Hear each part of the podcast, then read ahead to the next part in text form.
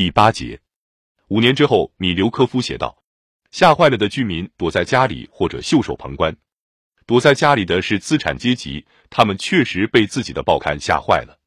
其余所有的居民，年轻的和年老的，男子和妇女，少年和手里抱着孩子的母亲，从早晨起就一直在举行集会。革命以来还没有举行过这样的集会。除了上层分子以外，整个彼得格勒就是一个连成一片的集会场所。在拥挤到了极点的房子里，听众在几个小时内便轮换一次。工人、士兵和水兵如一阵又一阵的浪潮涌向集会场所，把他们挤得满满的。为本该吓唬他们的嚎叫和警告激发起来的小市民也开始行动起来了。成千上万的人涌向人民宫的大厦，走廊里都站不下了。连续不绝、兴奋激昂，同时又遵守纪律的人群挤满了各剧院的大厅、走廊、小卖部和休息室。铁栅和窗户中间探出无数人头和手脚。空气里弥漫着很快就会释放出来的高压电流，打倒克伦斯基，打倒战争，政权归苏维埃。任何一个妥协主义者都不敢在这些情绪炽烈的人群面前发表演讲，发出反对或者警告的声音。讲话的权利只属于布尔什维克。党的所有演讲人，包括前来参加代表大会的外省代表，都能自主行事。见货也有左派社会革命党人演讲。有些地方无政府主义者也在演讲，不过两者都在力图缩小跟布尔什维克的差别。那些住在边缘市区、地下室和阁楼里的人，身着粗劣大衣，头戴便帽，脖子上系着脏兮兮的围巾，脚蹬渗进了街上污泥的靴子，喉咙里卡着秋天惯有的咳痰的人，一站就是好几个小时。他们肩膀紧挨着肩膀，挤得越来越紧了。以便给后来的人让出地方，给大家让出地方。他们不知疲倦，如饥似渴，如痴如醉，一丝不苟地听演讲，生怕漏掉了最需要理解、掌握和做到的东西。在过去几个月，在最近几个星期，在这最后几天时间里，好像所有的话都已经说完了。然而不是这样，今天这些话听起来却别有意味。群众按照新的方式来体会他们，不再把他们当作说教。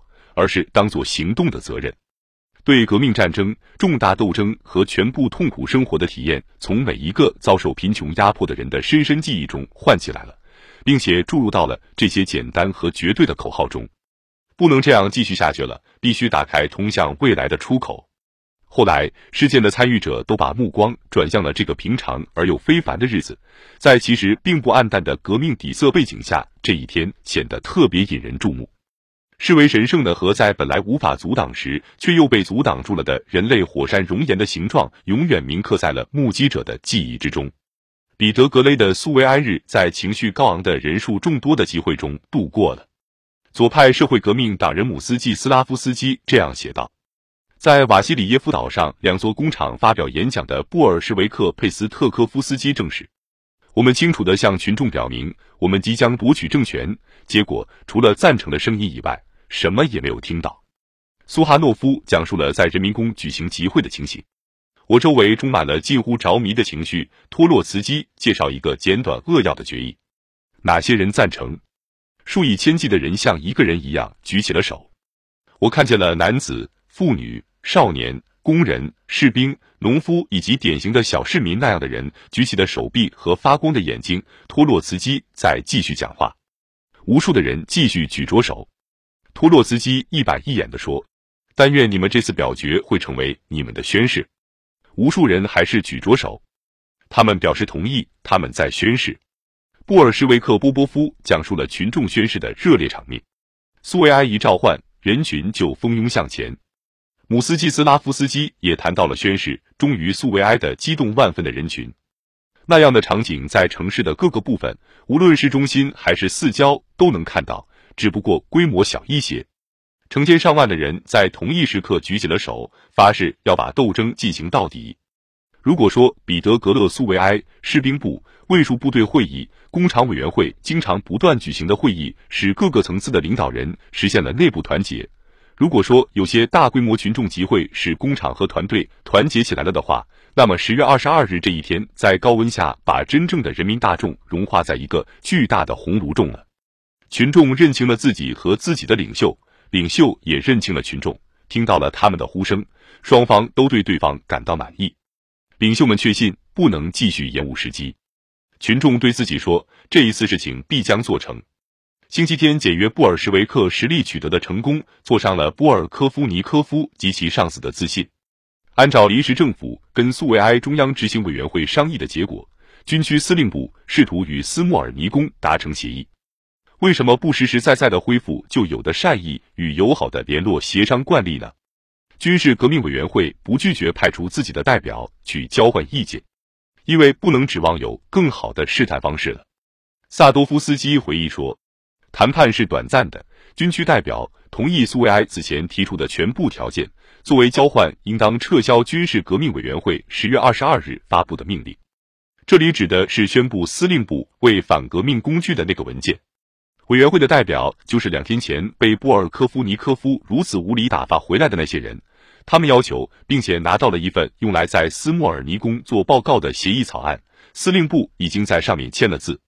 如果在星期六，这些还能保留一半荣誉的投降条件会被接受的。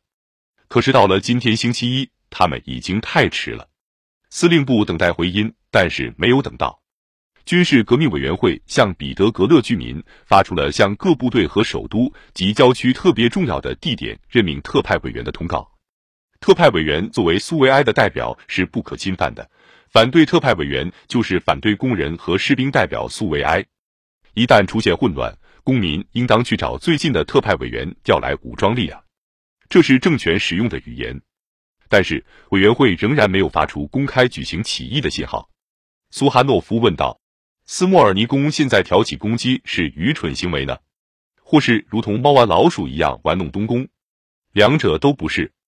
委员会在用群众的压力和卫戍部队的分量来排挤临时政府。他在不通过战斗取得可以得到的东西。”他在无需开火向前推进自己的阵地，在不停顿的团结和加强自己的军队。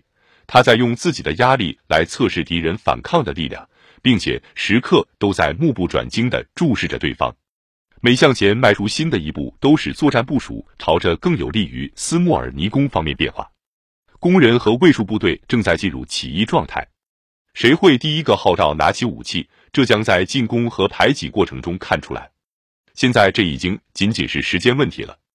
如果在最后关头，临时政府出于勇敢或绝望而发出战斗信号，那么责任就落到了东宫方面，而主动权反正是掌握在斯莫尔尼宫方面的。十月二十三日的举动意味着，在临时政府自身被推翻之前，要推翻他的权利。军事革命委员会在打击敌人制度的头部之前，捆住其四肢。采用和平渗透这样的策略，合法的打断敌人的骨头和催眠般的麻痹其残存的意志，只有在委员会方面拥有毋庸置疑的力量优势，并且他每时每刻在继续扩大的情况下，才是可能的。